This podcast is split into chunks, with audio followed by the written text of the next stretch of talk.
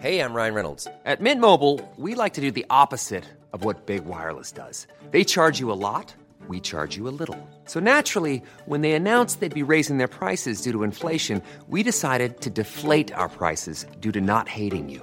That's right. We're cutting the price of Mint Unlimited from $30 a month to just $15 a month. Give it a try at mintmobile.com slash switch. $45 upfront for three months plus taxes and fees. Promo rate for new customers for limited time. Unlimited more than 40 gigabytes per month. Slows. Full terms at mintmobile.com.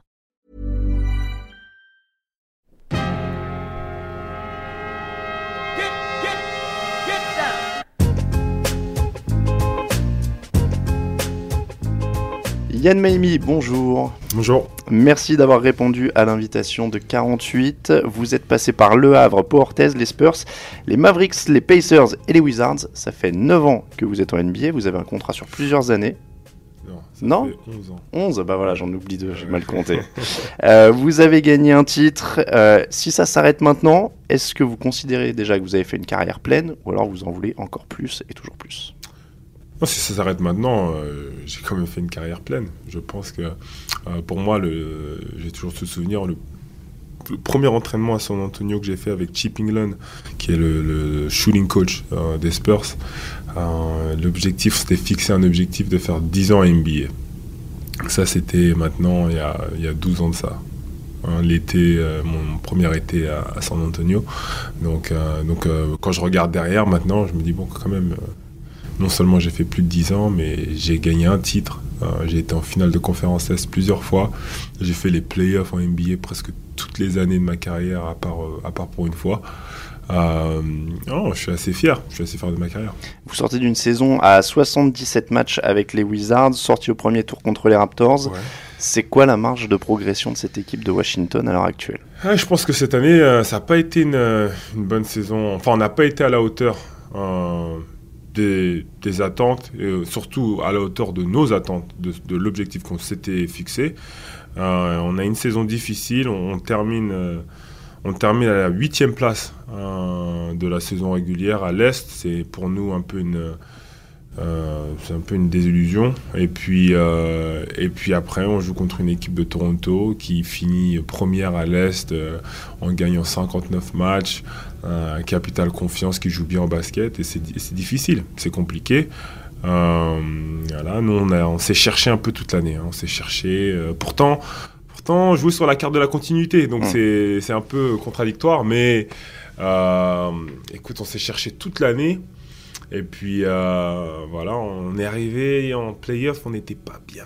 Tu vois, en général, moi, je fais les playoffs. Enfin, j'ai fait les playoffs de nombreuses années, et je le sens. Tu sais, quand j'ai l'impression qu'il y a une alchimie, il y a, euh, tu vois, les, les vibes sont bonnes, sont positives, et, et tu sens qu'il y a quelque chose qui se passe. Tu sens que l'équipe est prête. Tu sens que le capital confiance est au max. Tu sens que tout le monde sait son rôle, euh, que les gars sont contents et que grosso modo, bah, ah, enfin les playoffs sont là. Là, cette année, j'ai pas ressenti ça. Mais alors, Mais alors, qu'est-ce qui se passe? Parce que de l'extérieur, vous êtes une franchise frustrante. De l'extérieur, on le voit aussi. Il y a John Wall, il y a Bradley Bill, il y a des gens qui ont de l'expérience. Vous aussi, vous avez de l'expérience maintenant. Mhm. Qu'est-ce qui fait justement que, bah, au moment des playoffs, vous le sentez pas et que vous dites encore, on a l'impression de se chercher alors qu'on se connaît déjà? Non, parce que les playoffs, en fait, c'est le, c'est la, je veux dire, c'est le résultat de ta saison régulière.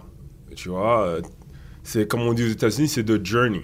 The journey starts, elle commence en pré-saison. Et toute l'année, en fait, tu travailles, tu travailles, tu travailles, tu travailles, tu deals avec toute l'adversité, les ups and downs, comme on dit, les blessures, machin, pour arriver en playoff, en fait, avec une expérience et un vécu de groupe qui te permet de voilà quoi d'espérer gagner un titre c'est ça tu vois donc pendant ta journée si les choses se passent pas bien et si justement t'arrives pas à construire ton mental et ton équipe de la bonne des façons bah t'arrives en playoff pas de la bonne façon it doesn't matter il y a pas ça change rien si t'as le meilleur effectif du monde entier ou pas Hmm. tu vois Et sans rentrer dans le détail, il y a des tensions. Il y a quoi? Parce qu'on sent que bon, Marcin Gortat, par exemple, il ronchonne un peu publiquement. ouais Euh, il y a des rumeurs sur John Wood, Bradley Bill. Il y a, il y a un truc dans le groupe aussi qui prend pas ou- Bah, je, je pense que euh, on a pas, euh, on n'a pas le meilleur vestiaire, Mm. tu vois. On n'a pas le, le meilleur, euh, le meilleur, je pense, esprit de groupe de la ligue. Mm. Tu vois, il y a des fois des, des phrases un peu maladroites qui sont dites. Euh, après, c'est comme dans une famille, hein, tu sais. Il y a des moments où tout va bien, il y a des moments où on se, on se tire un peu les cheveux, on s'embrouille un peu. Tu vois, il n'y a rien de méchant. Mais c'est vrai que des fois, des choses sont interprétées aussi d'une certaine façon qui euh, ont un effet sur le groupe, Mm. tu vois. Donc, euh, donc après, c'est vrai qu'il y a eu des tensions cette année, oui, mais qui en a pas et, et je pense, euh, je pense que c'est dommage parce que si- sur le papier, on a quand même une équipe qui a tout pour, euh, pour pouvoir espérer plus que ce qu'on a montré euh, sur cette saison. Après, vous avez joué dans des équipes qui sont allées très loin, Dallas, Ouais. San Antonio, Mhm. Indiana, etc. Après, est-ce que c'est vraiment obligatoire? Tout le monde s'entendait peut-être pas forcément, même dans ces équipes-là. C'est aussi du boulot, entre guillemets. On peut pas s'entendre avec les 15 mecs qui sont dans le vestiaire. Exactement. C'est aussi ça une réalité, c'est euh, la NBA. Écoute, hein, on est des grands garçons, au bout d'un moment, euh, on n'est pas obligé de tous s'aimer, hein, on n'est pas obligé, mais je pense qu'au-delà euh, d'un amour ou au-delà d'un... On doit se respecter. Mm. Tu vois, donc ça, je pense que à partir du moment où certains joueurs euh, se respectent pas forcément, ça peut poser des problèmes. Après, je dis pas que ça c'est ce qui se passe dans notre vestiaire, mais c'est une réalité. Mm. Tu vois, si euh, s'il n'y a pas le respect mutuel, si les gens ne comprennent pas en fait, ne mettent pas leur ego de côté pour créer une cohésion de groupe, tu vois, euh, pour en fait tirer le groupe vers le haut, bah ça se passera pas. Moi, je l'ai vu dans une équipe. euh, quand tu regardes notre équipe, par exemple, à, à Dallas, on a gagné le titre. On avait, sur le papier, on n'avait pas forcément la plus belle équipe, mais on avait beaucoup de caractère qui tirait le groupe vers le haut. Donc ça fait que euh, à un moment donné, l'alchimie a prise et on était presque inarrêtable. Quand on se retrouve à sweeper les Lakers euh, en, demi-finale de, conférence Ouest, c'est un peu exceptionnel. Tu vois, tu fais pas ça avec un groupe. Il faut que ton groupe soit assez spécial pour faire ça quatre fois d'affilée. Tu vas sortir Phil Jackson, euh, Kobe, tout ça, c'est quelque chose. Pour euh, finir sur cette saison, euh, 77 matchs, c'est quand même une satisfaction peut-être personnelle aussi, euh, parce que vous avez eu des soucis de blessure avant, vous avez perdu 10 kilos avant le début de la saison. Euh, ça aussi, ça doit quand même faire du bien. Bien sûr, moi, pour moi, c'est, j'ai envie de dire, le- peut-être le seul point positif de, de, de la saison euh, 2017, de, de l'exercice 2017-2018, euh, d'avoir fait euh, 77 matchs. euh, je me suis fait une petite blessure pendant l'année, euh, mais ça m'a écarté deux matchs, quoi. Mm. Donc, euh, donc le reste, euh, franchement, c'est. euh, pour moi, ça a été. Je voulais faire 82 matchs. C'était mon, c'était mon objectif. En, en début d'année, je me suis dit dans ma tête, non, il faut que je fasse toute la saison. Bon, là, j'en ai fait 77. Ça me suffit. Euh, et je suis content. Je suis content. Et puis, même euh, à la fin de la saison, et j'ai pas énormément joué non plus euh, pendant la saison avec un temps de jeu assez réduit. Mais à la fin de la saison, j'ai même pas pris vraiment beaucoup, beaucoup de temps de repos parce que je me sentais bien. Donc, euh, j'ai senti que j'en avais encore sous la pédale. Donc, c'est de bon augure sur mon corps, la maturité de mon corps, la faculté aussi à rebondir de blessures comme j'ai eu, comme j'ai eu deux opérations au genou. Euh, elle, est, euh, elle est bonne et je me sens bien aujourd'hui. Ça, ça se voit, je veux dire, quand on vous voit là, on voit que vous êtes affiné par rapport à il y a quelques années. euh, Ouais. c'est assez visible. Sur le, sur le plan personnel, donc on l'a dit, vous avez perdu 10 kilos. Vous avez dit au début de saison au Wizard Type of Podcast que le plus dur c'était d'arrêter le sucre et le chocolat. Ouais, Est-ce que c'était provisoire ou est-ce que du coup maintenant ça a dû devenir un rythme de vie complètement différent C'est un rythme de vie. C'est un rythme de vie. Après, je dis pas que je mange plus de chocolat. je mange du chocolat, mais du chocolat noir maintenant. D'accord. Et très, très noir. Très, noir. Donc, ouais. euh, euh, mais oui, mais c'est vrai que le, le sucre, tout ça, les, ha- les- les habitudes alimentaires, pour moi, c'est, euh, ça a été très important. Ça, a- ça a pris du mal à se mettre en. Ça a pris du temps à se mettre Mm. en place. Mais euh, c'est vrai qu'avec l'aide de mon chef, euh, d'ailleurs, euh, shout out to chef Brésil Murphy, c'est mon, mon chef à Washington. C'est avec l'aide, avec son aide et aussi l'aide de l'équipe parce que on a, on a aussi une équipe avec un diététicien, un diététicien, ouais. un diététicien, ouais, pardon. Euh, et puis aussi quelqu'un qui, euh, qui est vachement poussé sur euh, tout ce qui est santé, health, tout ça là. Donc on a, on a un bon groupe et on a pu en fait créer un groupe, un chat et en fait faire le meilleur plan pour moi. Et après, je l'ai suivi et, euh, et voilà. Après, c'est devenu tu sais, des habitudes et euh, maintenant, je me sens super bien. Alors on va revenir un petit peu au début de votre parcours NBA. Euh, drafté en 2005 à par San Antonio, vous y allez en 2007. Ouais. Alors d'abord, comment ça se passe la décision de prendre deux ans d'attente? Euh, Vous restez à Pau, vous apprenez beaucoup à Pau. Ouais. Ça s'est fait naturellement? Ça s'est fait naturellement. Je me suis fait drafter du Havre. Et à l'époque, j'étais très jeune, hein, 18 ans.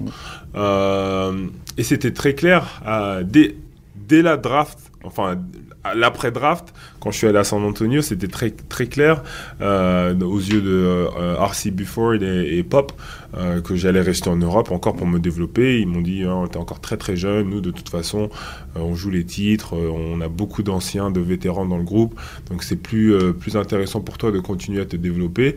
Et donc, dans ma tête, à ce moment-là, tu vois, je me dis, bon, ok, je vais rester, mais pas trop longtemps. Mm. Tu vois, je voulais pas, tu vois, rester trop, trop, trop longtemps en Europe. Donc après, j'ai fait une année au Havre où j'ai vraiment explosé. Et, euh, et j'ai eu cette opportunité de jouer l'Euroleague. Et c'est là où j'ai pris ma décision, en fait. J'avais déjà pris ma décision une année avant de partir. J'ai dit, là, je fais une année d'Euroleague. Je l'ai prise aussi avec mon agent, Bouna India et, Jérémy Medjana. On, avait un, un petit peu un game plan, tu Mm. vois. Mais euh, j'avais pris ma décision dans ma tête que je me faire une année en Euroleague, une année dans un gros club, euh, à Pau à l'époque, qui était probablement le plus gros club en France, euh, dans une grosse structure avec un coach, Gordon Herbert à l'époque, tu vois, qui était un, des, un des meilleurs coachs, anglo, enfin canadien, mais tu vois, un peu qui a la technique un peu américaine. Je me suis dit, une année comme ça, je pense que ça va me préparer. Et après, le grand saut aux États-Unis. Et après, on verra. Mm. Tu vois, donc, euh, j'ai pris la décision euh, justement donc à cette année. Et à la fin de la saison, j'étais déterminé. Tu vois, même si les Spurs, ils auraient peut-être voulu que je reste encore un peu plus en Europe, mais je, dans la- je leur ai même pas donné le choix. Quoi. Je leur ai Mm. dit, écoutez, les- là, je suis motivé, j'y vais, je reste avec vous tout l'été. Et je veux rester à San Antonio, quoi. Et alors justement, vous arrivez à San Antonio, et là vous arrivez, mais vous n'arrivez pas vraiment. On vous fait faire Mhm. des allers-retours avec la D-League, il y a des petits, euh, il y a des choses qui se passent. Euh, à ce niveau-là, vous, comment vous le vivez C'est cette sorte d'entre-deux en fait dans lequel vous êtes plongé au début de votre carrière NBA. Ah, euh, bah en fait, moi, j'étais tellement dans l'optique de je veux aller en NBA coûte que coûte, je vais réussir de, par tous les moyens que, en fait, ça m'a pas trop dérangé. Je veux dire, tout l'été, j'ai bossé avec les Spurs. J'ai fait, après, le training camp est arrivé. J'étais euh, franchement euh, lancé comme un. Tu sais, j'étais super focus, quoi. Hmm. Et après, bon, Pop et tout le, tout le staff a été très clair avec moi. Bon, bah, cette année, voilà l'effectif voilà l'effectif, tu vas pas avoir beaucoup de temps de jeu. L'objectif, enfin, l'objectif, c'est peut-être pour toi d'aller à Austin. On a une franchise en, en, en D-League. Euh, on va te donner du temps de jeu. On va essayer de continuer ton développement. Et euh, donc, c'était très clair très tôt. Et, euh, en fait, pour moi, ce qui, ce qui m'a surmotivé, c'est qu'en fait, avant que la D-League commence, la saison avait commencé. J'ai pu faire en fait des matchs de pré-saison et, les- et le début du championnat. Et j'ai pu jouer. Et donc j'ai goûté. Et tu vois, je me, je franchement, je me suis bien débrouillé, quoi. Mm. Je me suis franchement bien débrouillé. Et je me suis dit, mais attends, tu vois, même si je vais aller en D-League, je suis pas loin, je suis pas si loin que ça de, de- de la NBA, quoi. Et donc, euh, donc je suis arrivé à Austin avec un gros cap- capital confiance, tu vois, et, et avec un coach à l'époque. Euh, euh, putain, j'ai oublié son nom. Mon coach. euh, Quinn, Quinn Snyder. Ah oui, Oui. oui, oui. Donc Quinn Snyder, Ouais. Qui était mon, qui est mon coach à Austin, et l'assistant coach Roy Roger, qui est l'assistant coach d'Anthony à Houston. Donc j'ai les, euh, j'ai les deux là, et les gars ils sont à fond derrière moi, tu vois. Et l'équipe D-League est construite autour de moi, et tout est fait en sorte que tout se passe bien, et boum, ma saison est lancée, quoi. Et, et c'est clair et net, bon, dans le game plan, que je passe toute la saison en D-League. Mm. Donc tu vois, tu passes la barrière de oh, c'est bon, je vais, tu vois, et tu joues au basket, tu commences à jouer au basket, et là je joue, je joue, je joue bien, tu vois. Je domine, les Spurs sont contents, ils me rendent des visites de temps en temps. Moi, j'ai une super connexion avec coach euh, Snyder. Snyder. je sais pas pourquoi je n'arrive pas à l'oublier, et pourtant c'est mon gars. Donc tu vois, je développe vraiment une, une forte relation et, et- et avec coach Roger tout. Et, euh, et je fais une grosse saison, quoi. Je fais une grosse saison en D-League. Et je rentre à San Antonio, à un moment, il me rappelle, rapide, bon, je retourne un peu avec l'équipe, machin, je termine ma saison. et j'enchaîne avec les Spurs, on, part en playoff. Je, je pense on perd contre les Lakers, je crois, au deuxième tour de Mhm. playoff cette année. Et la première saison se finit et tu vois, tout le monde, c'est un peu la révélation. Mhm. Ah, mais le petit Miami, il peut game, quoi. Mhm. Tu vois, c'est pas, c'est pas un joueur de D-League. Il a, il a, tu vois, j'ai fini première équipe, All-Star Game, tout ça, tout ça. Et c'est plus un joueur de D-League, c'est un pro. Mhm. Donc, euh, tout l'été, dans mon optique, tu vois, et c'était clair et net aussi avec le staff, l'année prochaine, j'allais avoir ma, mon opportunité, ma chance. Donc ça a changé un peu. Donc ma première année, elle était vachement mitigée en début de saison, parce que je savais que j'allais aller en D-League et j'avais Mhm. pas forcément envie d'y aller. Mhm. Mais au final, tu vois, on a eu cette ouverture d'esprit et en fait, c'était pour moi, je pense, le best, euh, le meilleur move quoi, Mhm. que j'aurais pu faire. Oui, ça se fait naturellement en fait. Ça s'est fait Ouais. naturellement. Et ça m'a aussi donné beaucoup de temps de jeu à un très jeune âge et ça m'a donné des responsabilités que j'aurais pas pu avoir. Et surtout, un temps d'adaptation aussi au style de jeu américain, tu sais, des Ouais. règles différentes, un arbitrage qui est différent. Donc ça m'a donné un peu une base que j'aurais pas pu avoir euh, si j'étais resté à, à- aux Spurs quoi. Alors aux Spurs justement, les Spurs justement vous les quittez en 2010, vous signez à Dallas, San Ouais. Antonio vous voulez pas vous garder, il y a eu des contacts, comment ça s'est Si, passé si, si, ouais. si, si. Euh, quand je quitte les Spurs à l'époque, bah, j'ai eu Pop au téléphone. Et euh, je me rappelle, j'étais, j'étais dans un magasin, il m'appelle. Et, et il me dit, bon, bah écoute, voilà, c'est la free agency. nous, nous, on veut te garder. on aimerait bien te proposer un contrat. Simplement, euh, là, c'est très tôt Mm. Dans la free agency. On a d'autres priorités. Et euh, je pense que ça va venir un peu plus tard. Euh, mais nous, on veut te garder. Donc après, bon, j'ai eu d'autres offres et j'avais pas forcément envie d'attendre. Tu Mm. vois, j'avais envie de, tu vois, il y a eu l'offre de Dallas sur deux ans qui s'est proposée et je me suis dit, ah, tu vois, euh, j'ai pas forcément envie d'attendre ce qui se passe, de voir ce qui se passe à droite et à gauche. Let's go. Tu Mm. vois, Dallas c'est une grosse franchise. Euh, tu vois, euh, l'année, on s'était fait sortir des playoffs par Dallas, Mm. tu vois, et, euh, et avec avec Bouna, tu vois, on s'est dit mais c'est une belle opportunité qui se présente. euh, T'es sûr que tu veux attendre?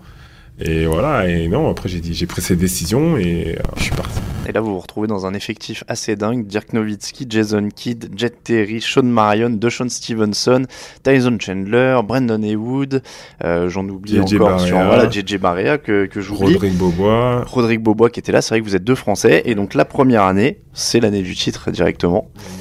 Et euh, alors, commençons un petit peu par le, le- le panorama de cet effectif. Comment ça se passe dans le vestiaire? Euh, Qui est calme, qui ne l'est pas? Parce qu'il y, y a des extrêmes. Il y a Jason Ouais. Kidd qui a quand même une image de sage euh, ultime, et il est en fin de carrière, voilà. Et il y a DeShaun Stevenson de l'autre côté. Voilà. Donc ça doit être animé. Non, mais ça a été vachement animé, mais, du, mais de la bonne façon, en fait, de la bonne manière. C'était, pour moi, ça, ça reste le vestiaire, pour moi, ultime, où tu as des, on va dire, c'est même plus des superstars, c'est des legends, Mm. comme Jason Kidd et Dirk Nowitzki, qui sont super pros, avec une éthique de travail euh, franchement impeccable, euh, avec euh, un aura et un leadership, tu vois, qui est franchement impressionnant. Mm. Et en même temps, tu as d'autres leaders, tu vois, comme Jason Terry, tu vois, qui sont, tu vois, qui sont des leaders vocaux, qui sont vachement, euh, qui sont agressifs, qui sont, mais en même temps, qui restent de- des joueurs hors du terrain. Moi, d'ailleurs, quand j'étais à San Antonio, je, c'est-à-dire que Jet, je le détestais, quoi. Ouais. Jason Terry, je et après, quand je suis passé de l'autre côté, Jet, c'est presque à la limite un des gars avec qui euh, j'ai le plus de contact, même au jour d'aujourd'hui, tu Ouais. vois. À chaque fois qu'on se voit euh, avec Jet, tu vois, ça, le courant passe bien, quoi. Donc, donc tu vois, c'est, t'as des gars comme Jet, comme Deshaun Stevenson, comme Sean Marion, qui sont un peu plus, euh, tu vois, qui communiquent un peu plus leur leadership, qui sont des, qui sont des caractères un peu à gérer, quoi. Mm. Qui aiment bien sortir, tu vois, qui aiment bien, qui sont un peu plus exébérants, quoi. Et, euh, et franchement, le vestiaire, il était top. Il était top. On avait Monsieur Porto Rico, JJ Barea, tu vois, qui, euh, qui ramenait aussi cette ambiance dans le groupe. Avait moi, il y avait Rodrigue. Euh, on a fini avec Peja Stojakovic aussi, Aussi, oui, c'est vrai. qui lui aussi pour moi euh, sur le c'est un peu une légende aussi à l'européenne quoi. Euh, non, on a eu un groupe qui était franchement bâti. euh, là, je dois donner du crédit euh, euh, bah, à Marc Cuban et puis euh, et puis un autre GM Nelson euh, qui euh, qui a fait euh, qui a fait du taf qui ont fait du taf parce qu'ils ont pu en fait c'est ça le plus dur en NBA ramener des gros caractères mais qui se mettent au service de l'équipe Ouais. tu vois et il l'a fait et on l'a fait cette année euh, avec brio et, euh, et voilà on s'en sort avec un titre et surtout avec une, une, euh, tout le groupe était euh, la victoire d'un groupe quoi. À la fin de l'année, tout le monde parlait pas d'un joueur, même si Dirk il a été exceptionnel, mais tout le monde parlait du groupe. Tu vois, et comment on bougeait la balle, et comment on a défendu, et comment on a fait ci. Et tout le monde a eu son, son, son petit spotlight. Ah, C'était une vraie équipe de basket, quoi. Voilà, tu vois, il y avait c'était et pourtant il y a des légendes dans cette équipe. Tu vois, on avait aussi Karen Butler qui était qui s'est Ouais, blessé malheureusement, mais euh, non, tu vois, ça reste pour moi le. Si tu me poses la question, euh, peut-être c'était une de tes questions. euh, quel est ta, ton meilleur souvenir en NBA C'est cette année, Mm. c'est ce titre. Et, et alors, pour l'anecdote, moi, j'avais la chance d'être, euh, de couvrir les, les- les finales NBA euh, cette année-là. Ah ouais, ok. Et, euh, et donc j'ai fait les trois matchs à Dallas et dans votre vestiaire il y avait l'air d'y avoir une bonne ambiance parce que je me rappelle que sur le vestiaire de JJ Barea il y avait une petite voiture en plastique Ah. Où il y avait marqué Little Car for Little People. Alors je sais pas qui lui a offert ça, Ah, je sais même pas, je pourrais même pas te dire. mais ça, en effet ça avait l'air assez, euh, assez détendu. Et, et pendant ces finales 2011, alors c'est un peu l'impression qu'on avait sur place et quand on couvrait un peu le truc, je sais pas si vous, vous le ressentiez comme ça, mais est-ce que vous aviez l'impression d'être cette équipe sympa qui était là, pour laquelle tout le monde avait de l'affection et qui se battait contre le grand méchant hit des trois amigos qui étaient. euh, en plus, ils avaient les maillots noirs et rouges, il y avait un côté très euh, flamme de l'enfer, etc. Mais, mais on avait vraiment l'impression que vous étiez là, que vous étiez sympa, etc. Sean Marion, les conférences de presse étaient toujours détendues. De Sean Stevenson, je me souviens pendant les, les points presse qui prenait une caméra d'ESPN, qui se la mettait sur l'épaule, qui déconnait avec Brandon et Wood, etc. Mhm. Et en face, il y avait les mecs de Miami qui étaient euh, assemblés de cette année, qui étaient très quand même sous le feu des projecteurs. Le. LeBron était quand même encore assez fermé médiatiquement à cette, Mhm. année-là. Vous, vous, vous le ressentiez un peu ce côté Tout le monde est derrière nous, quoi? Bah en fait, c'était pas tout le monde est derrière nous. On l'a ressenti quand même, Mm. un peu ce tout le monde. Mais c'était plus de good guy Ouais. contre euh, entre guillemets de bad guys, tu vois? Et euh, tu vois, à la fin, quand on gagne, c'est finally the good guy. Ouais. The good guy win sometime, tu vois. De, de temps en temps, ça arrive que les, les gentils gagnent, tu vois. Donc euh, donc ouais, on a ressenti. Moi, je pense, moi, je l'ai ressenti personnellement. Mm. Je l'ai ressenti. Et, euh, et c'est vrai que c'était la première année du Big Three. Mm. Et, et c'est vrai que les gens, ils étaient vachement, même s'ils n'étaient pas forcément fans des Mavs, Mm. s'ils avaient à choisir entre Miami et Dallas, automatiquement, ils venaient vers nous. Tu vois Donc cette année, j'ai eu, franchement, au niveau du soutien, ça a été assez impressionnant. Le Et- soutien qu'on a eu, c'était... Et je vous dis, même, moi, je, après, c'est biaisé parce que j'étais à côté des journalistes allemands en tribune de presse, mais on sentait qu'il y avait un certain engouement quand même. Pendant le match 5 euh, sur le shoot de Jet Terry, à la fin, c'était la folie. La salle, elle est en fusion, quoi. Non, ça, c'est. Moi, je l'ai, je l'ai vécu. Franchement, c'était, euh, c'était franchement assez spécial. Et j'ai pu en fait vivre ce moment avec tout mon entourage. C'est-à-dire, mon entourage, c'est ma famille, ma mère, mon père, frères et sœurs, euh, cousins, cousines, euh, et tous mes meilleurs amis. Tout le monde est venu de France. Donc, euh, de vivre un moment fort comme ça avec toutes les personnes en fait qui m'ont vu grandir et d'être dans un vestiaire entouré de personnes. C'est-à-dire que si tu demandes à tous mes amis qui sont là ou ma famille, euh, qu'est-ce que vous pensez du groupe? C'est le genre de truc où d'heure qu'il allait voir ma mère, ma soeur ou mes amis, il prenait des photos. Tu vois, c'était euh, naturel quoi. Et c'était, tu vois, je pense que c'est en NBA, c'est ça qui est difficile à trouver en fait. C'est d'avoir un groupe et des égaux, tu vois, qui s'acceptent et, qui puissent vivre comme ça ensemble. Et moi, enfin, tu, demandes- tu peux demander mon manager Issa, qui est aussi mon meilleur ami. Qui, qui est à côté de nous, on peut le préciser. Il nous fait un petit coucou. non, mais c'est-à-dire, il, il, a, il a vécu aussi, lui, par exemple, je, dis, je parle lui en exemple, mais il y en a d'autres. Il était avec nous le moment de la- au moment de la célébration, mais il a vécu ça comme un joueur. Mm. Et il a été, je veux dire, il a été euh, ramené dans le, le, le tout, quoi, Mm. de façon assez naturelle. Tu vois, donc euh, c'est, ça a été franchement assez extraordinaire. Marc Cuban, il aide un peu à ce côté famille ou pas Parce qu'il est très atypique hein, chez les proprios NBA. Je me souviens, quand on venait justement, euh, quand le, le- le stade ouvrait sa ses Mhm. portes à la presse avant les matchs, on arrivait et on le voyait jouer. Il shootait sur le terrain tout seul, il y avait quelqu'un qui lui repassait le ballon. Enfin, il est quand même à part, quoi. Ouais, je pense que Marc, c'est un proprio qui est très proche, hein, très proche de ses joueurs, très proche de son équipe. Euh, et je pense que ça aide en, en termes de. Quand tu es tout le temps proche comme ça d'un groupe, d'une équipe, en fait, tu connais. Tu vois un peu comment le groupe évolue, ça te donne des informations un peu qui sont difficiles euh, à connaître pour un proprio, parce qu'en général, les proprios, ils ne voyaient pas trop comment ça se passe à, à l'intérieur du groupe. Donc lui, il voyage avec nous, il, il est souvent là.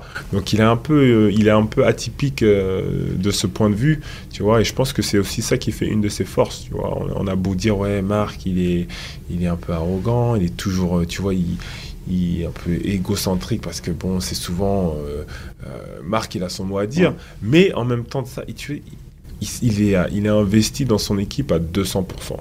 Tu vois, et il est proche de nous et il a envie de savoir ce qui se passe dans le vestiaire et il a envie de savoir ce qui se passe avec les joueurs et il a envie d'être ouvert, d'avoir un dialogue. Avec, tu vois, il, a envie, il aime bien être proche de ses joueurs. Et, en tant que proprio, tu sais, c'est, c'est, euh, c'est rare. C'est rare. On va faire un petit break sur votre parcours, Yann, et on va passer à la séquence 5 majeure.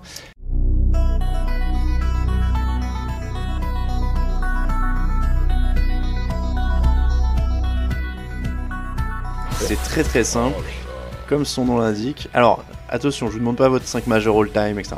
Je vais vous demander votre 5 majeur de vos coéquipiers. Pff, bah même ça, c'est On est dur, ah bah oui, il y a des légendes. Vous avez, c'est vrai que vous avez joué avec du Tim Duncan, avec du Dirk Nowitzki, du Jason Kidd. On est dimanche matin, vous devez prendre 5 gars avec vous pour aller, euh, pour aller jouer. Waouh Et on n'a même pas encore parlé de Paul George et des Pacers, etc. Donc ouais, il y, a du- il y a du très très lourd. Attends, attends, attends, attends. Là, c'est 5 gars là. Ouais. Il faut que vous me fassiez Et un moi, 5 je suis dans le dimanche matin. 5 Vous les coachez, vous faites sixième Non, homme, non, on je va dire. non, non, comme je ça. coach, moi. Voilà, Alors bon, là- bah, comme ça vous en avez 5. Alors, ma, bah, ma paire à l'intérieur, euh, fou, même à l'intérieur, il y a du monde. hein. Mais quand même, Tim Duncan, je pense Tim Duncan et Dirk Nowitzki, même s'ils sont un peu sur le même poste, je suis obligé de mettre les deux à l'intérieur. Euh, ensuite, à la main, à la main, là c'est chaud là. Soit c'est Jason Kidd, soit c'est Tony Parker. Wow, wow, wow, wow, wow. C'est vrai, leur destin reste lié. Il y avait les échanges de, les rumeurs d'échanges à San Oh Antonio il y a très longtemps. Attends, on va revenir euh, au meneur après. Ensuite, poste 2, Manu Ginobili. Ouais, Même s'il y a Paul George. hein. oui. Vous pouvez décaler en 3 au pire. mais- Euh, Et puis aussi Bradley Bill. hein. Ouais, il y a Brad Bill aussi, ouais. Si vous voulez avoir un peu de shoot. Mais Baby Ray. Baby Ray, on va. euh, Ok. Bon, alors, je vais dire. Euh,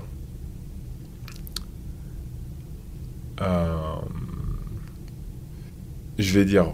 Ok, je vais dire Paul George, Manu Ginobili. Ah, c'est dur. Le meneur, on sent que vous avez du mal. Il y a John Wall aussi d'ailleurs hein, dans l'équation. Si... Ouais, mais pour moi, en termes de légende, Ouais, il n'est pas encore au, euh, au même niveau. euh, je prends.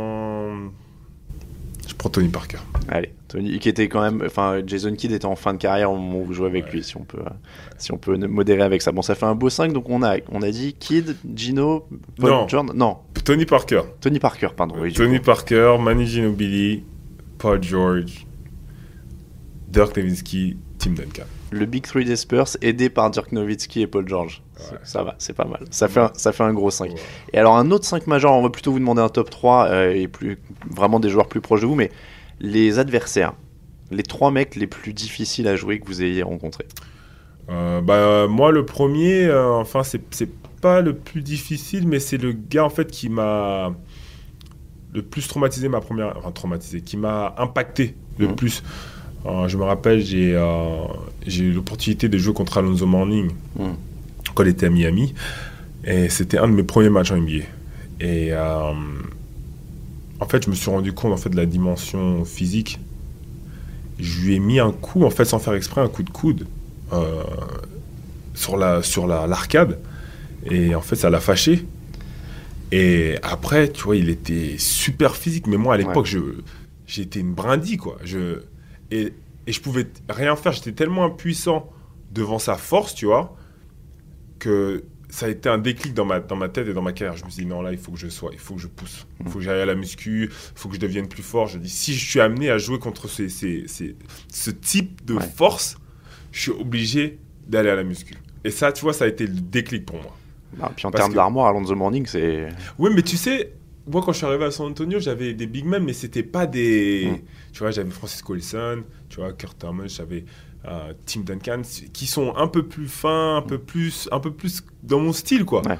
Et là, le fait de rencontrer Zo Morning, et en plus, il a, j'ai- la, mal- la maladresse de lui foutre un coup de coude dans le- dans l'œil, tu vois. ah, dans ma tête, ça a fait, le- c'était le déclic. Donc il y a lui. Ensuite, euh, on parle de big men ou on parle de joueurs N'importe euh, quel joueur que vous ayez affronté, qui vous a marqué. Après, il y a Kobe. Mm. Kobe, pour moi, qui est- je l'ai toujours vu à la télé, mais de jouer contre lui Mm. et de voir ce qu'il fait euh, à chaque fois sur les meilleurs défenseurs, sur tout un. C'est-à-dire que quand on joue contre Kobe, presque tout le système défensif, tout le, tout le game plan, il est sur Kobe, quoi. Mm. Mais ça ne change strictement rien au résultat, tu vois. Donc, euh, Kobe, pour moi. euh, et puis, qui d'autre qui m'a vraiment impacté comme ça? Euh, Après, bon, je suis obligé. Lebron. Parce qu'en fait, Lebron, le, le pire, en fait, c'est devenu un peu. Pour moi, c'est devenu un objectif, c'est comment faire pour battre Lebron. Mm. Tu vois, euh, je suis arrivé, bon, j'ai gagné en 2011, certes, mais depuis ça, j'ai perdu tous les ans presque contre les Browns. Mm. Tu vois, que ce soit à Indiana, tu vois, euh, Indiana, on, on est allé deux fois de suite en, en finale de conférence Est et on n'a jamais pu battre le hit. En grosse partie, bon, les Browns et Dwayne Wade, mais euh, tu vois, les Browns, ça reste euh, ma, ma, ma question qui n'a pas encore de réponse Mm. tu vois, euh, depuis 2011, quoi. Comment passer son rempart Mais je vous ai À entendu, l'Est? je vous ai entendu, je crois que c'était sur RMC il y a quelques jours, vous disiez même j'aimerais bien qu'il reste à l'Est Ouais, parce que je veux le jouer et je veux le battre quoi. ben, grave. Moi, c'est ça mon souhait. C'est Ouais. qu'il reste à l'Est et qu'avec les Wizards, on Ouais. puisse les taper. Tu vois, square and fair. Ouais. Tu vois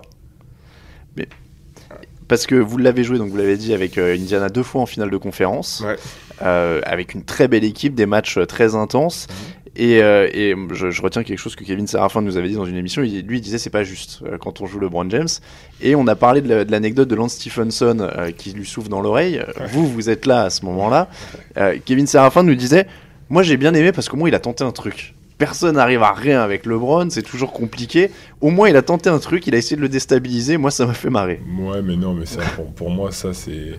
C'est pas parce que tu souffles dans son oreille que la finalité, c'est que ils ont quand même gagné, quoi. Oui, oui, non mais les- Après- que, voilà, ils essayaient de le déstabiliser, il y avait une vraie rivalité qui se mettait en place. Je sais pas comment vous l'avez vécu vous, par exemple, ce moment-là. Moi, je pense que il y a certains joueurs, tu vois, tous ces petits trucs, ça marche pas forcément. Mm. Ça, ça, je pense même rajoute un peu d'huile sur le feu. Mm. Tu vois. Donc pour moi, c'est pas forcément, euh, tu vois, euh, je sais après Lens et LeBron, ils auront toujours une certaine rivalité depuis ça, tu vois mais c'est pas forcément ça, euh, tu vois, qui peut faire la différence. Voilà, donc euh, après,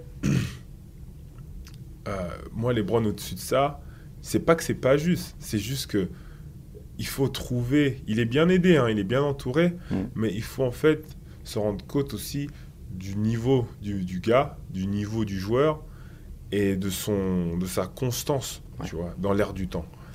Euh, là, la majorité des personnes, euh, elles essayent, elles se, elles se posent la question, surtout à l'Ouest, comment battre les Warriors? Mais moi, ma question, avant de passer aux Warriors, c'est comment battre LeBron? C'est lui le gars qui amène ses équipes année après année.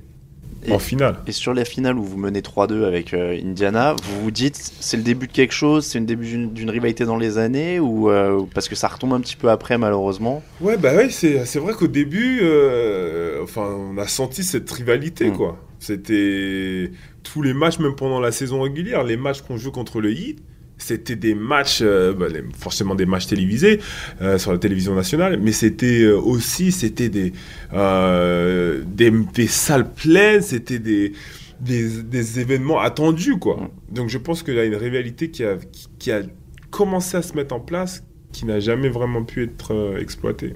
Et, et Indiana justement, euh, parce que on n'a pas tout à fait fini le chapitre Dallas, mais euh, donc euh, l'année d'après le titre, euh, Tyson Chandler part, Ouais. il donne un peu plus de, de temps de jeu à Brendan et Wood. Vous n'avez pas forcément vraiment un temps de jeu qui explose à ce moment-là. Et ensuite vous arrivez en Indiana, vous êtes échangé contre Darren Collison et Dante Jones. À ce moment-là, Roy Hibbert est établi, pivot numéro 1, Indiana, Mhm. etc. Donc vous avez un rôle de numéro 2 assez clairement défini, et Mhm. pourtant on a quand même l'impression que c'est à ce moment-là que Seye vous êtes établi en NBA, même si c'est un rôle de remplaçant, mais on sent que vous êtes là, vous avez votre place, vous avez votre rôle, vous avez votre temps de jeu. Est-ce que vous, vous avez eu cette impression-là qu'à ce moment-là, Seye vous êtes un joueur NBA dans la durée et, et c'est établi? Non, moi je pense que ça s'est fait à, à Dallas ma deuxième Mm. saison. Moi personnellement, j'ai eu, euh, tu sais, euh, Brandon, il était euh, le starter, mais tu vois, il a eu des, quelques blessures et tout. Et moi, j'ai eu en fait des opportunités de starter, Mm. tu vois.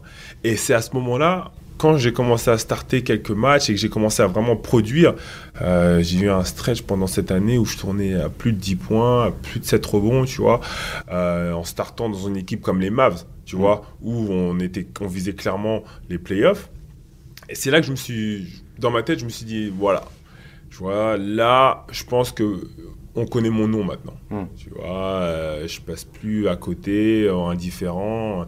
Je pense que euh, les yeux, aux yeux de la NBA, ils ont dit bon bah ce gars il peut jouer. Et c'est vrai que le, contrat de 4 ans à Indiana, ça a été un peu euh, la consécration de cette année. Et après, ça a été, euh, on va dire, euh, c'est là où j'ai pu montrer un peu plus de choses de façon assez stable. Et, et Washington, donc derrière, euh, c'est la dernière destination. Vous êtes à Washington maintenant. Ouais. Comment ça s'est fait ce choix? Euh, Ça fait donc deux saisons que vous êtes là-bas. Vous êtes Ouais. free agent. Free agent. C'est la première free agency où vraiment vous pouvez avoir des prétentions et où il y a un vrai enjeu et où Mhm. vous allez avoir plusieurs offres. Euh, on, on le salue. Il y a un documentaire d'ailleurs de Youssef Ouldiassia qui retraçait un petit peu ce qui s'est passé. On invite les gens à le regarder sur, sur YouTube pour plus de détails. Mais est-ce que en quelques mots, vous pouvez nous résumer les émotions que ça a été cet été un peu de, de free agency Non, ben, je sors de ma meilleure saison en carrière euh, et, et- et grosso modo, moi dans ma tête, je me dis bon bah, euh, je suis ouvert, mais je pense rester à Indiana, quoi. Mm. Tu vois, j'ai parlé euh, à Larry Bird à, à la, la fin de ma, à la fin de la saison euh, et, et au président Danny Walsh et, à l'époque mon coach Frank Vogel. Et euh, clairement, tu vois, je me dis, ah là, je sors de ma meilleure saison, starter, on était en playoff, on, était, on avait un groupe, tu vois, qui euh, avait une bonne base. Et euh, je me suis, dans ma tête, je me dis, ah, là, je pense que j'ai mérité enfin un bon deal, je vais, garder, je, vais, je vais garder les options ouvertes, mais je pensais retourner à Indiana. Et, donc vient, vient la, la free agency. Et j'ai plusieurs équipes, plusieurs équipes qui se positionnent et des vrais choix à faire. Des vrais choix à faire. Après moi, j'ai placé mon choix sur. euh, en fait, si je retournais pas à Indiana, je voulais aller dans une équipe euh, de playoff. C'était un peu euh, mon objectif. Je me dis, ouais, je veux pas repartir dans une équipe qui est en reconstruction. Je veux avoir un challenge, un challenge, un challenge collectif, tu vois, de groupe. Et, et voilà, les Wizards se présentent. Donc, euh, les Wizards avec une belle équipe. euh, et puis même, pour moi, pour avoir joué plusieurs fois contre les Wizards, c'est toujours dur. De jouer à Washington, c'est toujours dur. Voilà, c'est toujours dur. Donc, euh, j'ai cette opportunité qui se présente à moi. Et, euh, et je la saisis. Et je la saisis. Et, euh, et avec Indiana, c'est bon, c'était pas. La proposition n'était pas à la hauteur de ce que moi, euh, ce que moi j'attendais, ce que je voulais. C'est vrai qu'ils me connaissaient et j'attendais un peu mieux, quoi. Et, euh, et voilà, ça s'est fait. J'ai- J'ai pas trop trop réfléchi par rapport aux autres propositions. Je pense que Washington, le challenge était là. Le Mm. challenge était là, dans une belle ville, dans un beau club. Euh, et, et- et voilà, donc j'ai pas, j'ai pas trop réfléchi, je suis parti. Et, euh, et voilà. On- Vous avez le droit de dire que- quelles autres offres vous aviez ou pas? Il y avait d'autres équipes. Il y avait d'autres équipes. Euh, Après, euh, je vais pas rentrer. sans, sans les chiffres, mais est-ce que vous avez le droit de donner les villes?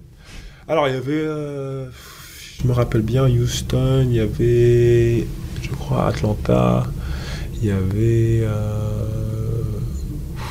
il y avait d'autres. Il y avait quoi? Il y avait Dallas.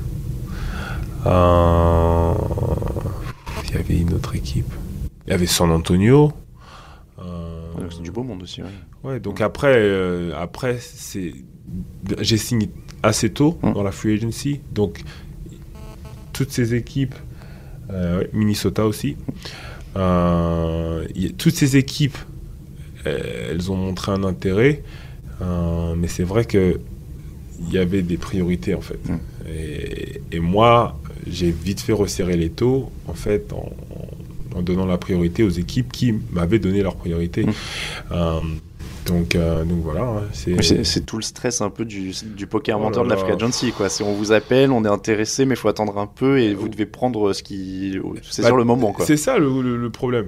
Euh, tu vois, euh, à un moment donné, on te fait une proposition, mais on te dit bon bah, euh, en fonction de lui, Ouais. si on arrive à récupérer ça, nous on veut te signer pour tant, pour si. Euh, mais en même temps, tu as une autre équipe qui t'appelle, qui te dit bon bah voilà, nous on a ça sur la table pour toi tout de suite. Mm. On te veut, tu es une priorité pour nous, boum. Et après, tu as une autre équipe, peut-être où, voilà, dans ta tête, tu dis, ah non, là, c'est, tu vois, là, c'est là où je veux aller. Mais ils te disent, bon, bah, euh, on a besoin de trois jours. Ah Ouais. Tu vois?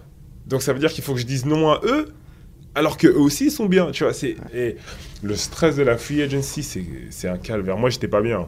J'étais, franchement, c'est, une, une période qui est très stressante parce que c'est pas seulement toi, c'est aussi toute ta famille, c'est ta carrière. C'est moi franchement, on va dire euh, 24 heures avant de signer, j'étais, euh, je dormais pas, j'étais pas bien, j'étais pas bien. La signature, ça doit être un soulagement. Quoi. Bah, un moment où tu vois, j'ai eu le téléphone, j'étais au téléphone euh, avec mon agent et Ernie Grandfield, le GM, et, et Scott Brooks. Un moment où euh, ils m'ont appelé et qu'on a, qu'on, s'est mis d'accord. C'est comme Ouais. si euh, la pression du monde entier était relâchée. Quoi. Mm. Je me rappelle, je me rappelle à ce moment-là. Je l'annonce à ma femme et ma femme, elle, elle avait ressenti tout mon stress aussi. Elle s'est automatiquement mise à pleurer, quoi. Tu vois, c'était ah, enfin, tu vois, c'est bon, c'est fait, c'est derrière. Mais la free agency, c'est pas, c'est pas évident. C'est pas si simple que ça. Et, euh, et bon, pour certaines personnes, par exemple, pour une personne comme LeBron, j'imagine pas. Bon, après, lui, au niveau des priorités, en général, il est, il est plutôt à l'aise. On l'attend. On l'a- on l'attend, mais ça reste quand même une grosse décision. C'est beaucoup de pression. Ouais. Et quand tu donnes ta décision, tu sais que ça va affecter beaucoup de choses. Donc, euh, donc voilà, c'est un process, mais c'est bien dans la vie d'un athlète, d'un sportif de haut niveau, de vivre des moments comme ça, c'est important. Tu vois, c'est des décisions qu'il faut assumer et, c'est des nouveaux challenges et, c'est toute une réorganisation qui se passe derrière et, et ça chamboule ta vie. Donc euh, c'est bien aussi. Moi, je suis content. En fait, je suis content de pas en fait avoir re-signé à Indiana, de Mhm. mettre, de mettre, euh, de me mettre moi-même et ma famille dans une situation où tu es peut-être inconfortable, tu vois, de jamais trop parce qu'Indiana ça aurait été un peu, tu sais, ça aurait été peut-être la solution de confort, Mhm. sachant que j'y ai passé 4 ans, que je me sentais super bien, que je connaissais tout le monde. Euh, Enfin, j'adore Indiana, Mhm. tu vois.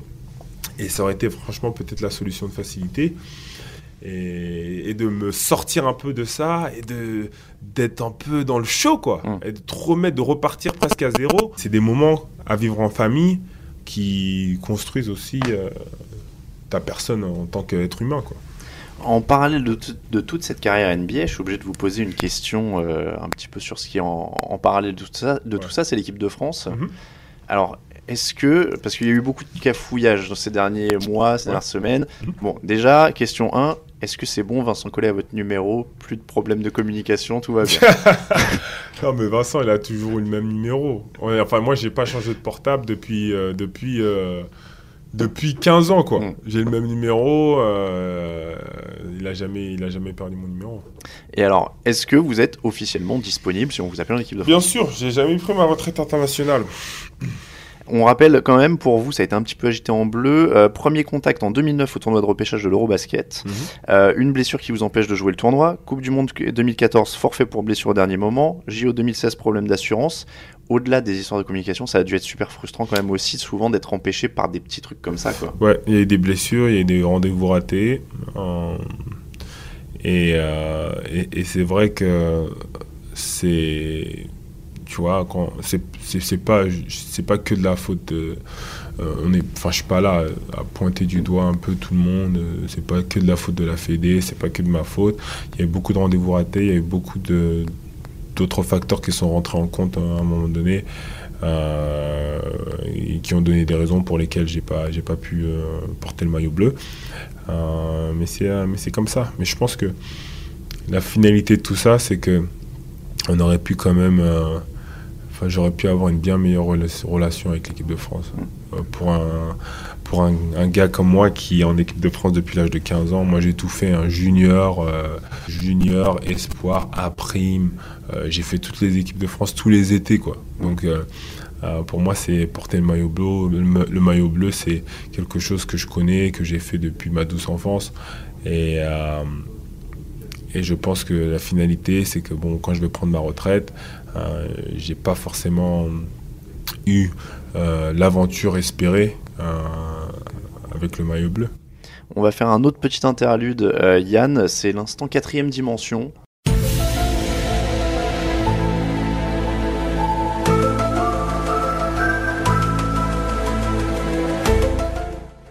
Alors là, c'est un principe assez simple. On arrive dans une dimension où le basket n'existe pas.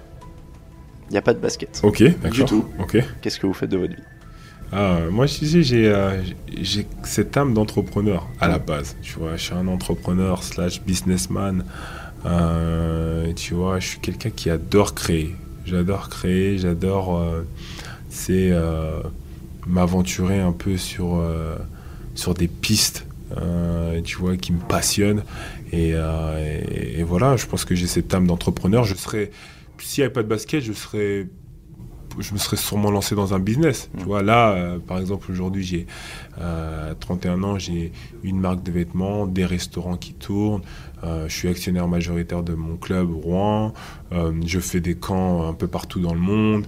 Euh, tu vois, je, je suis quelqu'un qui aime bien commencer des projets et pousser des projets au plus, euh, enfin, au plus haut. Donc, euh, ah, je pense que sans basket, je, je, je, serais- je ferais quelque chose, euh, je serais dans l'entrepreneuriat, quoi. On on peut parler un peu de tout ça. Vous êtes le cofondateur de French Deal avec Steven Kojia et Ousmane Dabo. Ouais. Comment vous êtes retrouvé Alors, je vais déjà le dire pour nos auditeurs quand même qui n'ont pas l'image. Donc, vous êtes en effet un passionné de mode. Vous êtes devant moi avec une chemise. euh, alors, comment Je connais pas le nom du motif. C'est euh, c'est Versace non, c'est French Deal. Ah, c'est French Deal, pardon, Ouais. autant pour moi. Donc, il y a un motif avec des, des cordes, etc. Vous avez un jean délavé avec des, euh, des grands trous sur les genoux et euh, des chaussures, euh, c'est des mocassins, si je dis pas de bêtises. Voilà, je, suis, ouais. je suis vraiment très, pas très calé là-dedans. je, je, je précise pour les auditeurs, j'ai dit à Yann Maimi en, en arrivant que j'avais fait l'effort de mettre une chemise parce que je savais qu'il aime bien que les gens euh, soient bien habillés. Euh, donc voilà, donc vous êtes passionné de mode. Comment vous vous êtes retrouvé du coup Alors naturellement, je suppose, mais comment ça s'est fait Comment vous avez eu l'opportunité de le faire Alors avec euh, moi la rencontre avec Steven elle date de maintenant de 10 ans. Euh, Steven Kojia qui, qui est mon designer, ce créateur Mhm. euh, dans ma marque de vêtements. On a été introduit par un ami qui est maintenant connu dans le milieu du basket, Gaëtan Muller. Euh, donc euh, on a été euh, mis en, en relation et moi j'ai toujours été dans, dans la mode. J'ai toujours été quelqu'un de assez fashion qui euh, aime avoir euh, la, dernière paire de sneakers, le dernier survêt, le dernier, tu vois, j'ai toujours aimé la sape, tu vois. Et on a été mis ensemble, en, en relation avec Steven, et on a partagé, on partage la même passion. Et on partage la même passion de la mode, mais à travers le hip-hop. À travers le hip-hop, à travers la soul music, à travers le R&B, tout ça. Donc on était sur le même filon, donc le courant est passé. Et lui, Steven, à l'époque, il, était aussi un peu dans le vêtement, il faisait des petits t-shirts comme ci, par-ci par-là. Et, voilà, on, on, a discuté. Et Steven, lui, était très ami avec Ousmane Dabo, qui est un ancien international français, euh, qui a une grande carrière à la Diodrome, un peu partout. Euh, et donc, euh, voilà, on s'est, on, s'est retrouvés un peu tous les trois. Et, en parlant, on s'est dit, mais pourquoi on ne fait pas une marque de vêtements à nous? Tu vois, une marque de vêtements à notre image. Euh, on partage tous, euh, on vient tous du même milieu, on partage tous la même passion pour la mode. Euh, on est tous sur le filon hip-hop, tu vois. On était donc là, c'était un peu fusionnel, quoi. Et c'est comme ça que l'idée est partie. Et puis on s'est, lancé, quoi. On s'est lancé. Bon, moi j'étais un peu plus au niveau au niveau de la finance au début, tu vois, pour lancer les choses. Et au niveau de la création, en disant, moi, je vais faire ci, je vais faire ci, machin. Steven, vas-y, qu'est-ce que t'en penses Ousmane, machin. Et donc, tu vois, de fil en aiguille, tu on a créé notre marque comme ça. Et, Steven, c'est un ancien danseur, street dancer, mm. tu vois. Donc, il a aussi cette notion de sport. Ousmane, il est connu, et moi, donc on, travaille franchement comme une, comme une équipe, tu vois, et on a cette mentalité euh, qu'ont les sportifs de haut niveau. On est, on est très... Euh, euh, on est de très forts compétiteurs en fait. Donc on vise l'excellence dans tout ce qu'on fait. Et, euh, voilà, c'est ce qui a fait, ce qui a donné euh, naissance à, notre produit. Euh, et j'en suis très très fier. C'est une marque qui est placée quand même sur un positionnement haut de gamme. J'ai vu qu'il y avait des pièces made in France, hein, même sur le. C'est que des pièces made in France. Tu vois, on a ce tampon made in France qui, qui nous tient à cœur. On fait tout ici. Et, et ça, tu vois, encore une fois, c'est dans le but aussi d'une qualité supérieure et d'une vision où, euh, où, on veut se placer aussi sur un marché vraiment qui est... C'est de la couture, c'est de la haute couture ce qu'on fait. C'est un, marché qui est assez haut de gamme. Et alors, dans un tout autre registre, vous, notamment, euh, vous y étiez dans le Calvados euh, la semaine dernière pour ça, vous avez aussi des restaurants. Euh, alors, c'est que des restaurants de la chaîne. c'est Steak and Shake. Steak and Shake, voilà. J'allais confondre avec une autre. Steak and Shake, qui a un, qui a un import, en fait, c'est aux États-Unis. Et, donc. Pour la petite histoire, moi j'ai découvert Steak and Shake à Indiana. Au moment où je jouais pour les Pacers, mhm. Steak and Shake c'est un des plus gros sponsors des Pacers. Ils sont sur tous les paniers de basket. Derrière, en fait, tu as des grands, un grand milkshake, une grande affiche steak and shake. Et donc, moi et ma famille, à l'époque, ma femme et, j'avais ma plus grande fille, euh, Camille, on adorait aller à steak and shake. C'était un peu notre petit rendez-vous du week-end. Et donc, moi, je suis tombé amoureux du produit il y a déjà six ans de ça euh, à Indiana.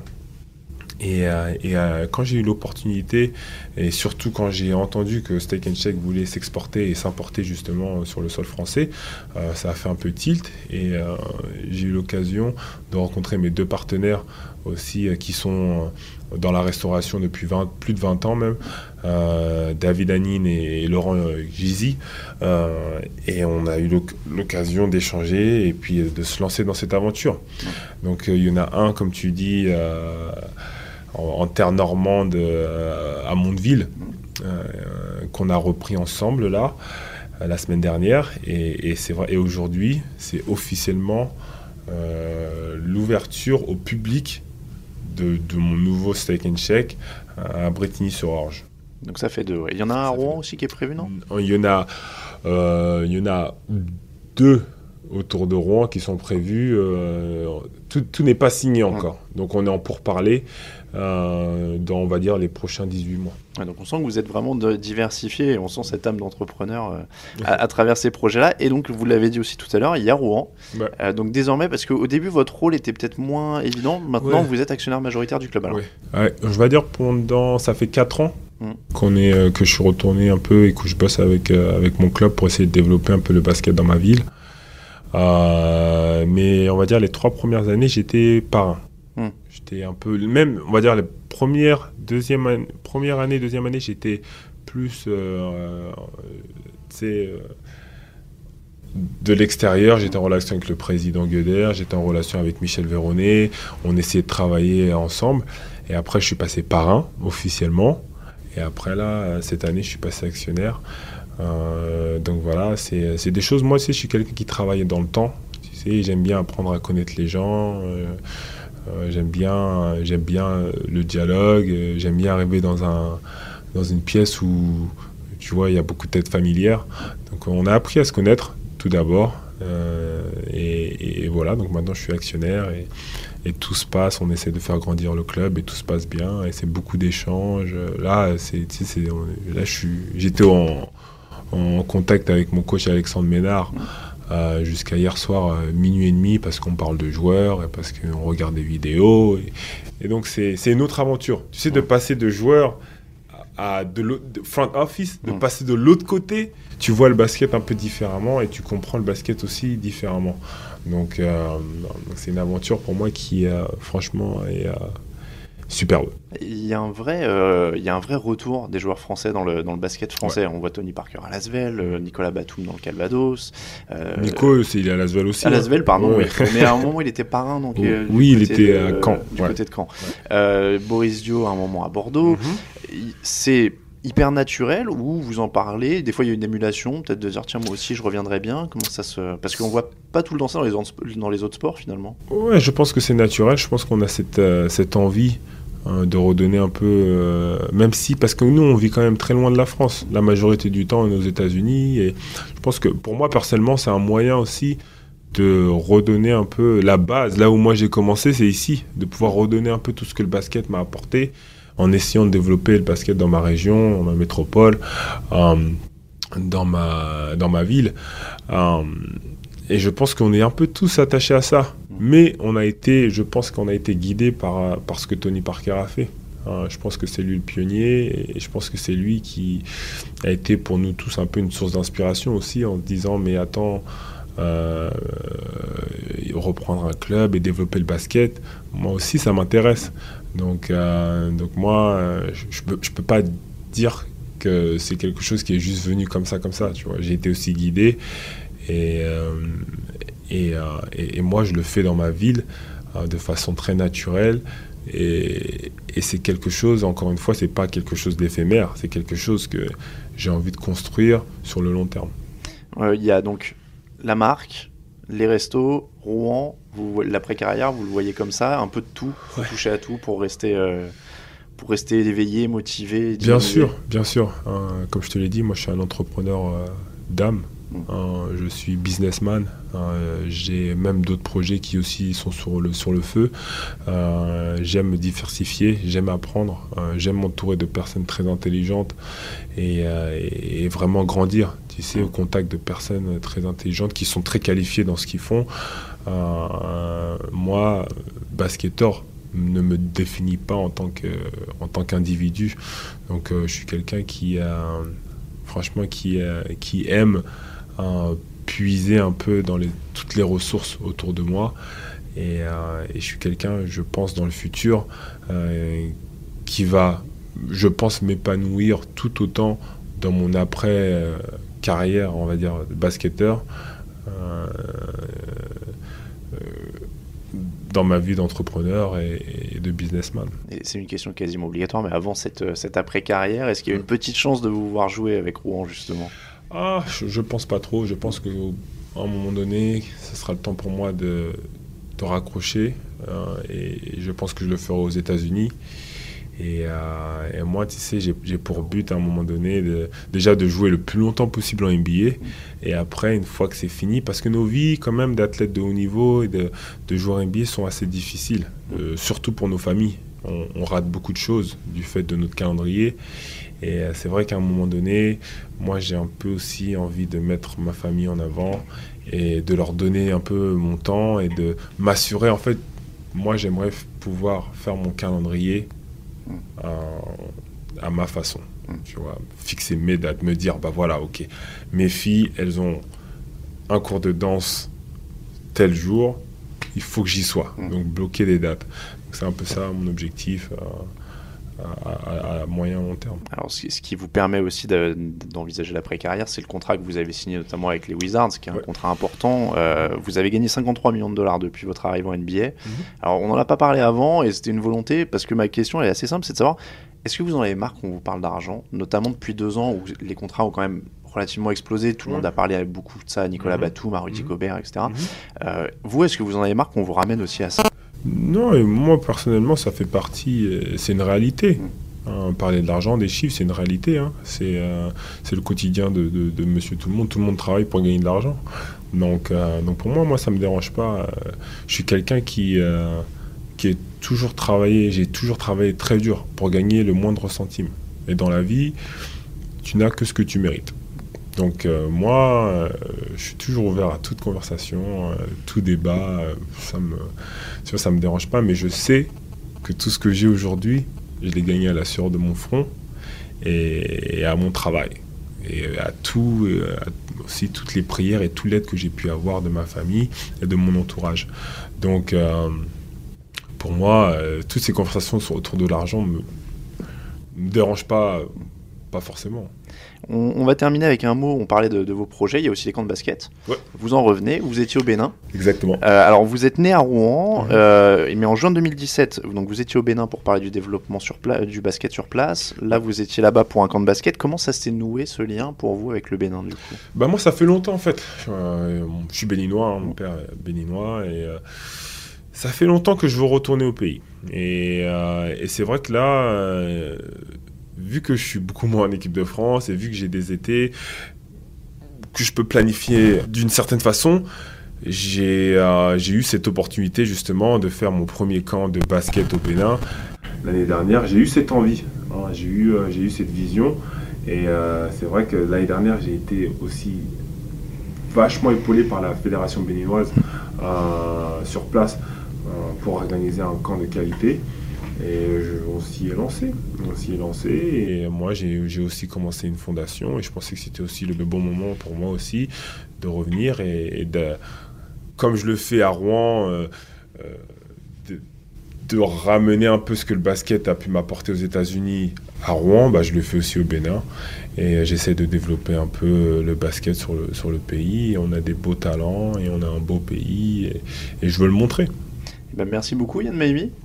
C'était un plaisir. Merci de nous avoir reçus euh, dans ce nouvel épisode de 48. On vous souhaite un bon été, puisqu'il il reste encore une bonne intersaison. Ouais, Et puis une, une bonne troisième saison avec les Wizards, du coup. Objectif, playoff. bien sûr. Même si on sait pas encore, au moment où on enregistre, on prévient quand même qu'on enregistre avant la Free Agency. Ouais, Vous ne savez pas encore si LeBron James, l'émission sera peut-être diffusée début juillet, donc on ne sait pas s'il aura choisi. Euh, mais en tout cas, oui, on vous souhaite euh, une bonne saison et les playoffs et le plus loin possible, évidemment, avec Washington. Merci encore à vous. Merci Euh, beaucoup. on vous remercie si vous écoutez euh, cette émission et si vous nous soutenez sur Tipeee. Euh, on vous dit évidemment à très bientôt pour un nouvel épisode. Yann, je vous laisse choisir la musique de fin. Alors, la musique de fin, euh, en ce moment, j'écoute beaucoup de Kanye West. Et là, je sais plus c'est quoi le son? Le nom du son? Je vous laisse chercher sur votre téléphone. Vous allez Voilà, nous dire ça. voilà, Ghost Town. Et bah, Ghost Town. Tu me finis mon, mon émission sur Ghost Town. Et bah, on, fait, on est bien. on termine ça là-dessus. Merci beaucoup, Yann Maimi. Très bonne saison à vous. Merci. À très bientôt pour un prochain épisode de 48. Ciao, ciao. Someday, someday, someday, I wanna lay down like God did on Sunday. Sundays, I remember. Sunday, that way, yeah, way, way, that day. Mm-hmm. Uh, someday, I wanna tell everybody someday. I wanna hit the red dot never back someday. So, smoke marijuana. Never gonna live it, I do what I wanna. Someday. I've been trying to make you love me,